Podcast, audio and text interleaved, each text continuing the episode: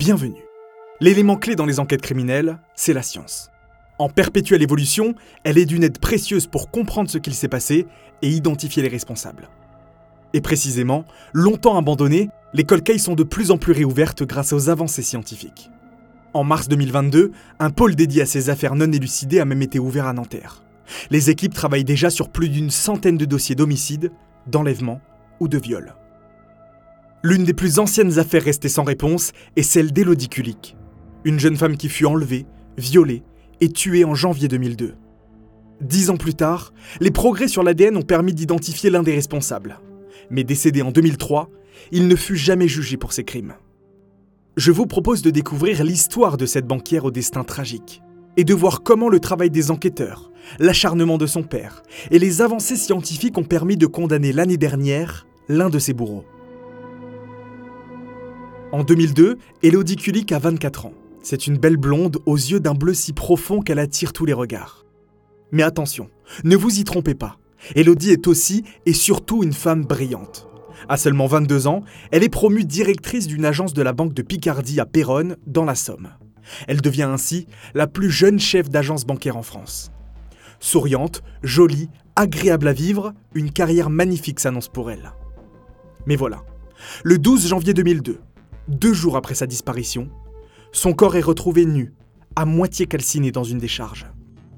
La nouvelle est un coup terrible pour la famille. Jackie et Rose-Marie Kulik, les parents de la victime, sont dévastés. Un drame pareil ne peut pas leur arriver à nouveau.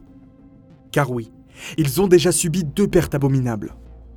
Le soir de Noël 1976, Jackie est en voiture avec ses deux premiers enfants quand il glisse sur une plaque de verglas et sort de la route. Après un long coma de 21 jours, sa femme lui annonce que Laurent, 5 ans, et Karine, 6 ans, sont décédés dans l'accident. Le couple se remet difficilement de cette épreuve et fonde une nouvelle famille quelques années plus tard avec deux nouveaux enfants, Elodie et son frère. Mais revenons à l'enquête sur l'assassinat d'Elodie. Deux jours avant la découverte de son corps, la jeune femme avait appelé les pompiers à minuit 21.